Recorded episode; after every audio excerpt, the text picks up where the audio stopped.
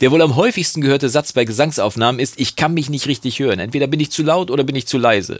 Um zu vermeiden, dass deine Sängerin oder dein Sänger sich mit diesem Problem herumschlagen muss, gibt's einen ganz einfachen Trick. Und äh, wenn du dich dafür interessierst, dann bist du hier genau richtig. Ich bin Jonas vom Recording Blog und los geht's mit dem Adventskalender. Tag und schön, dass du wieder eingeschaltet hast zu einem weiteren Video im Recording-Blog Adventskalender 2019 und Gesangs- und Stimmaufnahmen gehören ja bekanntlicherweise zur Königsdisziplin im Tonstudio. Wichtig ist, dass man aber auch weiß, dass eine gute Performance von Sänger oder Sängerin vorm Mikro immer auch damit zusammenhängt, dass beide sich sehr, sehr gut hören können und zwar in allen äh, Disziplinen von ihrem Gesang, denn die Stimme ist ja ein sehr dynamisches Instrument, will sagen, wenn man leise singt, muss man sich genauso gut hören, als wenn man laut singt, damit man auch die Kontrolle immer über die Stimme behalten kann.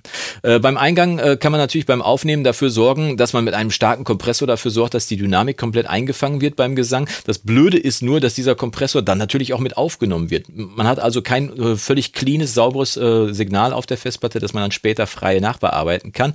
Deswegen ist es nicht so ratsam, mit einem volle Pulle aufgedrehten Kompressor im Eingang schon zu singen. Es sei denn, du fühlst dich natürlich mit der Einstellung wohl, hast die für dich schon mal gefunden und kannst damit bestens leben. Kein Problem. Wenn du aber dieses unbearbeitete Signal haben möchtest, dann musst du dich eines Tricks behelfen, der zum Beispiel in äh, Studio One hier ganz einfach umzusetzen ist. Und das Stichwort sind virtuelle Eingangskanäle. Will sagen, man kann hier Eingangskanäle im, äh, in der DAW anlegen und äh, kann dann verschiedene Eingangskanäle nehmen, zum Beispiel einen mit Plugins und einen ohne Plugins. Den mit Plugins dann mit Plugins, damit man sich gut hören kann und einen ohne Plugins, mit, äh, damit man eine saubere Aufnahme hinkriegt. Und das Ganze teilt sich dann aber trotzdem physisch denselben Eingang. Ne? Wir machen das einfach mal mal mit einem kleinen Rechtsklick hier im, im äh, Mixer auf eine der Spuren kann man hier unten Audio I.O. auswählen und kommt dann in den Bereich, wo man sich verschiedene Eingangs- und Ausgangskanäle anlegen kann, eben auch virtuelle. Wir haben hier zum Beispiel äh, äh, meine Kick, die auf Eingang 1 reinkommt, meine Snare, die auf Eingang 2 reinkommt und so weiter und so fort. Und wenn ich mal ganz nach unten scrolle, habe ich mir schon zwei Kanäle angelegt, die heißen Vox mit Plugins und Vox ohne Plugins. Und wie du sehen kannst, die teilen sich beide den physischen Eingang 1. Jetzt habe ich die hier angelegt, falls du dich fragst, wie ich das gemacht habe. Ich habe einfach hier auf Mono hinzufügen geklickt und habe dann hier auf dieses Kästchen geklickt, wo ich dann den Eingang 1 quasi für diesen einzelnen Kanal ausgewählt habe. Wie gesagt, zwei Kanäle anlegen, einen mit und einen ohne Plugins und habe das dann schon mal fertig gemacht. Dann muss ich noch zwei Eingangskanäle hier in meinem, äh, in meiner, äh, in meinem Arrangement aufmachen.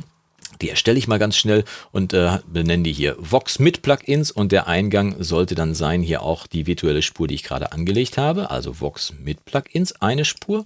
Und ähm, nach unten schieben hier und dann machen wir, duplizieren wir die ganze nochmal äh, und benennen die dann hier Vox ohne Plugins, ohne Plugins. Und geben der den passenden Eingang, den ich gerade dann dafür schon angelegt habe, nämlich Vox ohne Plugins. Jetzt wirst du dir die Frage stellen, hm, der hat doch noch gar keine Plugins irgendwo reingeladen, wo will er die denn anwenden? Ganz einfach, ich schalte mal kurz äh, hier auf die, An äh, auf die Ansicht äh, meiner Eingänge. Ein äh, oft übersehenes Feature übrigens im, äh, im Mixer hier. Man kann die Eingänge nämlich auch sichtbar machen, die man hier hat, die, mir, die wir gerade da im Audio I.O. bearbeitet haben. Und äh, wie du hier unten sehen kannst, sind jetzt hier schon die beiden Eingänge zu sehen. Ne? Vox mit Plugins und Vox ohne Plugins. Und wenn ich jetzt hier einfach mal doppelt draufklicke auf Vox mit Plugins, dann siehst du, dass genau wie im Mixer hier auf der rechten Seite ein Fenster losgeht oder ein Teil losgeht von der Spur, wo ich hier auch Plugins reinladen kann. Und diese Plugins sind natürlich praktisch, weil ich kann mit Kompressoren dafür sorgen, dass ich so richtig schön die Stimme zusammenquetsche und dafür sorge, dass sie laut ist. Und das habe ich auch schon gemacht. Ich habe hier einmal einen Fat-Channel reingeladen und habe da einen Kompressor reingeladen den wir hier sehen, äh, der hier wirklich heftig komprimiert die Stimme, die ich mache. Ich kann mal kurz dir zeigen, was ich weiß nicht, ob du es schon hören kannst, aber ich kann sie auf jeden Fall schon mal ansprechen. Da siehst du, dass der Kompressor hier stark anspricht. Ich nehme mal das Mikro dazu. Eins, zwei, drei, vier. Siehst du, der schlägt richtig fester aus, komprimiert also das Signal richtig stark und holt auch hier im Make-up-Gain richtig fett auf ähm, und macht das Signal richtig laut. Und damit es dann nicht übersteuert, habe ich es dann noch hier in einen Limiter reingejagt den ich mir hier auch zunutze mache. Und wenn ich hier reinspreche, siehst du, dass hier auch der Limiter wirklich stark limitiert.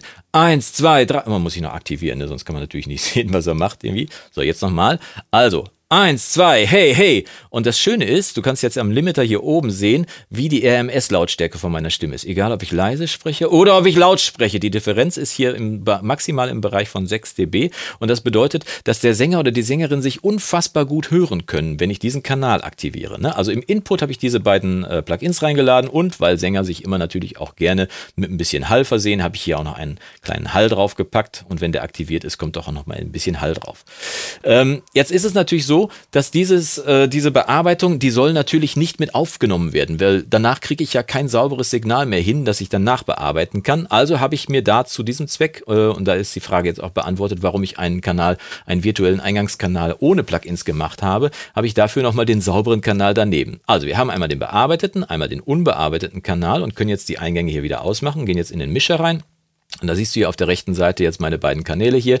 Einmal Vox mit und einmal Vox ohne Plugins. Und ich nehme beide jetzt mal auf. Sorge aber dafür, dass ich hier, ich klicke mal auf Aufnahme, sorge aber dafür, dass ich hier das Mithören nur bei dem Kanal mit den Plugins aktiviere.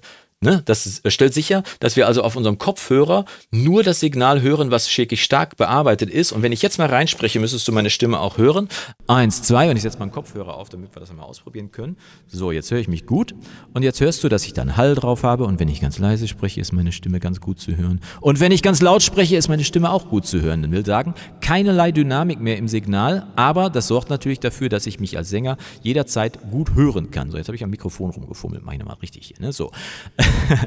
und jetzt machen wir mal eine Testaufnahme und wichtig ist, dass du, äh, wenn du deine Aufnahmen machst, dass du das nicht wichtig zwingenderweise mit aufnehmen musst. Das Signal von diesem hochkomprimierten äh, Kanal brauchst du nicht mit aufnehmen. Das heißt, bei deiner Aufnahme kannst du hier ruhig den Aufnahme Mithören nicht vergessen. Kannst du den Aufnahmeknopf hier ruhig wieder ausmachen, musst es also nicht mit aufnehmen. Ich nehme es jetzt aber trotzdem mal mit auf, damit du genau sehen kannst, welches Signal hier auf diesem virtuellen Kanal reinkommt und welches auf dem anderen reinkommt. Wir machen mal kurz eine Testaufnahme.